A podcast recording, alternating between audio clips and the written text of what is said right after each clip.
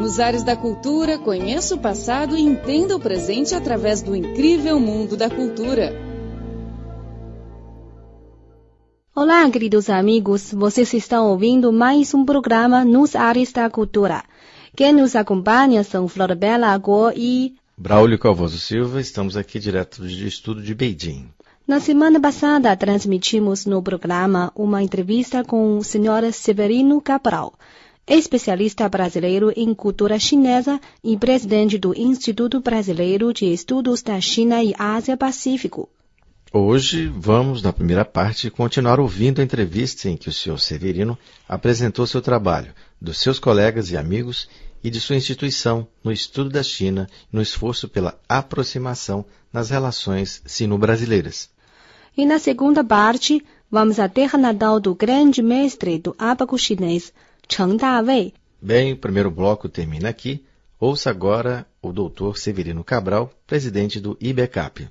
Bom, no meu caso específico, eu sou um, um professor de relações internacionais. Em um certo momento, me interessei muito pela, pela, pela China, sobretudo porque eu me formei justamente na época da há 40 anos atrás, quando quando a China e o Brasil se aproximaram. Então, eu me interessei no campo das relações internacionais por esse aspecto, pelo estudo das relações sino-brasileiras. Né?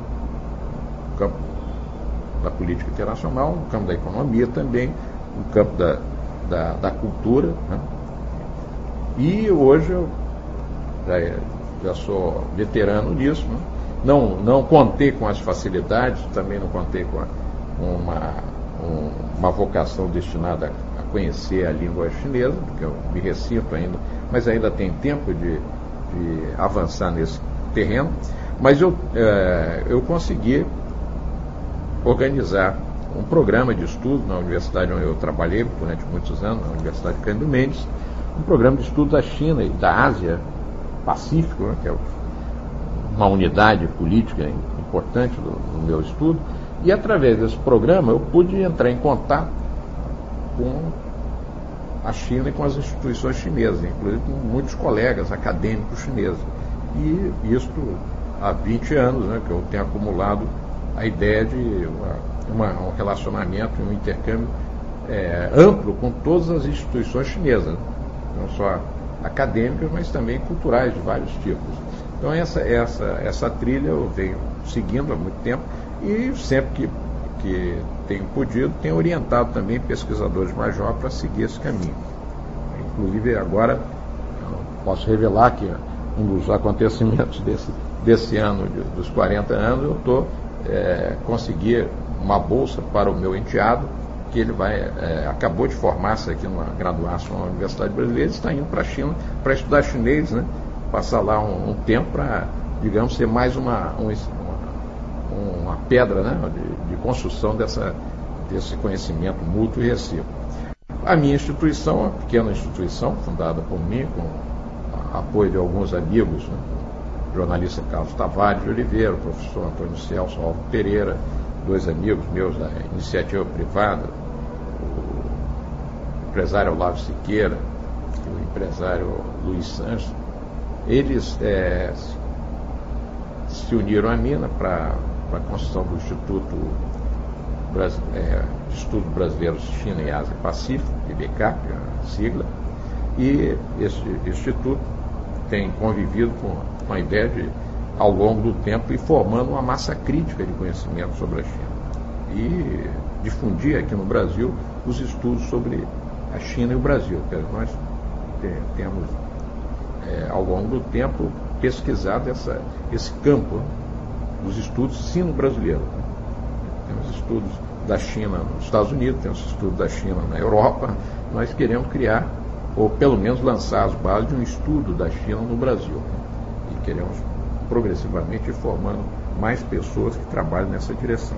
Ora, o estudo da China no Brasil, claro, não dispensa né, o estudo da China na China. Então, por isso, nós temos que formar os nossos pesquisadores e estabelecê-los durante um tempo, né, se formando na, na China, lá em várias instituições, né, relação com instituições da Universidade de Estudos Estrangeiros de Pequim, também de Xangai, temos temos uma relação muito especial com Macau, que é um centro de. de, é um, diria que é um, é um, é um centro fundamental da, das relações do mundo lusófono com a China, que é uma, uma parte da China que está ligada ao idioma português e, a, e, ao legado da cultura portuguesa na China. Então é uma base importante de, de ação.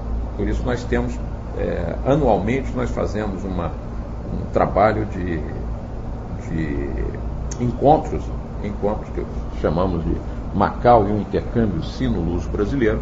Temos feito em Portugal, temos feito na China, temos feito no Brasil. Pretendemos este ano, para este ano, já dentro do, do campo da, da, da, da comemoração dos 40 anos, ampliar, simplesmente introduzindo os países de língua portuguesa africanos, que são países irmãos nossos e que também podem ser sede de um encontro já aí sino-luso afro-brasileiro. Esse é um projeto que nós pretendemos desenvolver para este ano ainda. E em todos esses encontros o que a gente é, procura com os outros, os outros parceiros nossos, né?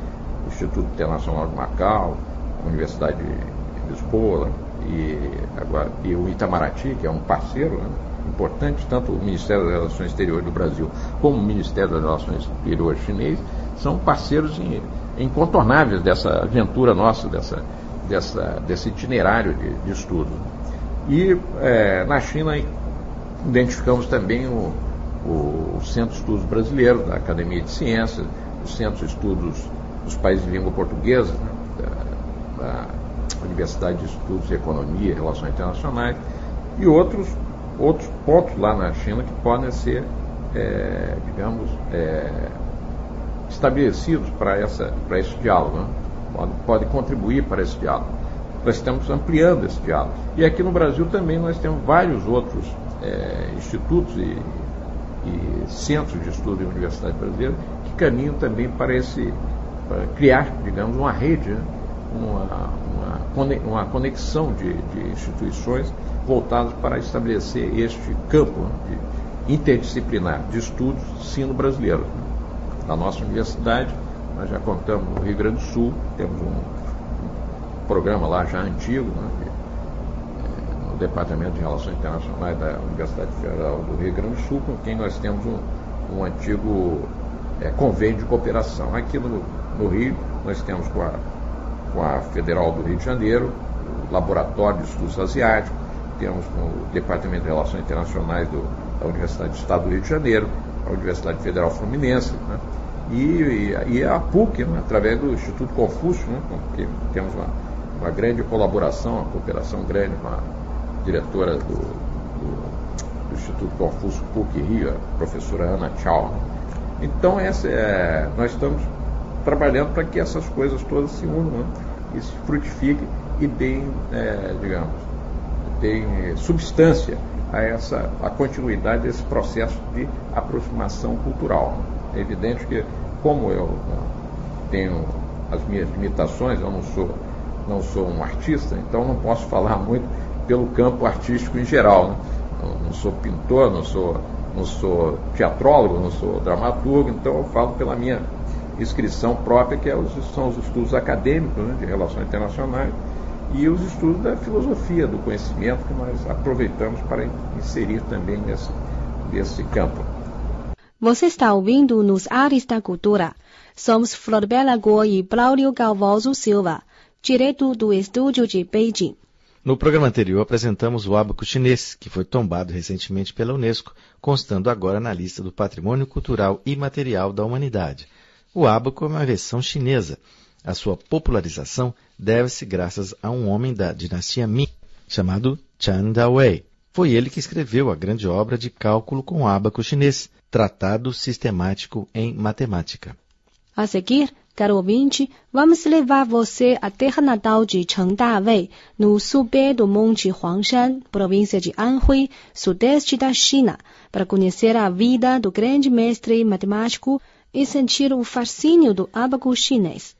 Chan Dawei nasceu em 1533 e faleceu em 1606, durante a dinastia Ming.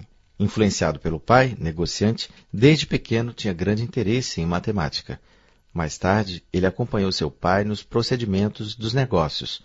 Nas práticas comerciais, achou grande dificuldade nos métodos tradicionais de cálculo e determinou escrever um livro de matemática conciso e prático. Em 1592, ele concluiu a obra Tratado Sistemático em Matemática, com 17 volumes. Ele apresenta detalhadamente as regras do cálculo com ábaco e a fórmula para fazer operações com ábaco. E coletou um total de 595 exercícios de matemática com respostas, sendo considerada uma obra clássica de matemática da antiguidade chinesa. Nos inícios da dinastia Qing, a obra foi divulgada para a Península Coreana, mais tarde para a Sudeste Asiática e até a Europa. Nesse sentido, o escritor da obra Cheng Dawei deu grande contribuição à matemática mundial. Após conhecer Cheng Dawei, vamos entrar em sua terra natal, o distrito de Tungxi, da cidade de Huanshan, na província de Anhui. A residência antiga de Chang é uma construção de madeira e tijolos que ocupa uma área de 200 metros quadrados.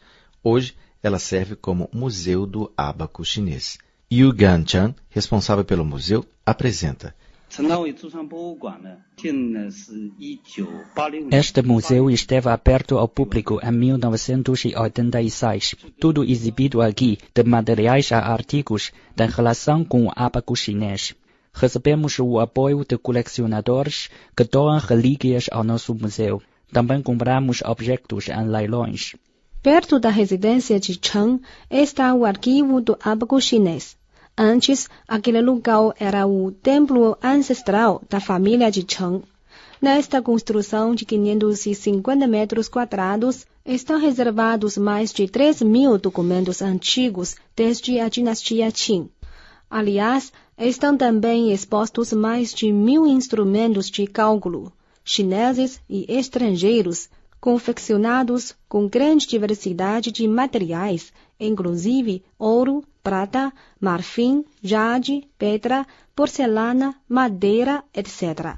A guia do museu Xie Dongmei nos mostra que ali conta-se a história de evolução do cálculo com ábaco chinês, a partir da elaboração de nós em cordas, há mais de 5 mil anos.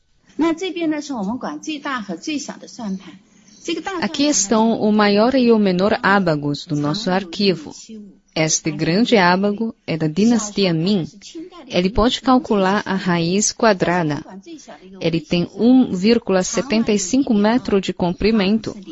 Este pequeno ábago de prata apenas com 1,2 centímetro de comprimento e 0,7 centímetro de largura é da dinastia Qing. Ele é o menor da nossa coleção. Ao visitar a terra natal do grande mestre da matemática, a escola primária de Dawei é um programa imperdível. O ensino especial com ábaco nesta escola tem chamado a atenção do setor educacional estrangeiro e já recebeu delegações do Japão, Estados Unidos, Reino Unido, França e Austrália para assistir às apresentações dos alunos de cálculo com ábaco chinês. Todos ficaram surpreendidos com a capacidade de cálculo das crianças. Numa sala de aula da escola primária de Dawei, os alunos estão praticando a adição e a subtração com cinco dígitos, usando o ábaco. Logo que a professora acaba o exercício, os alunos já dão a resposta imediatamente. A professora explica que esses são alunos comuns, sem talento especial, e que eles são capazes de fazer operações complexas rapidamente só porque dominam o método de cálculo com ábaco. Atualmente, a escola de Dawei é uma das poucas escolas chinesas que ainda dão aulas de cálculo com ábaco. Até o momento, mais de 5 mil alunos já estudaram esta habilidade nesta escola. O reitor Cao Liqin diz. Nossa escola não só trata o cálculo com ábaco como uma habilidade matemática, mas como um portador da cultura chinesa. Através dele, os alunos reforçam seu amor pela terra natal e pela nação. Bem, caro ouvinte, o programa Nos Ares da Cultura de hoje está chegando ao fim. Muito obrigada pela sua sintonia. Vamos nos encontrar na próxima semana. Até lá. Até a próxima. Tchau, tchau.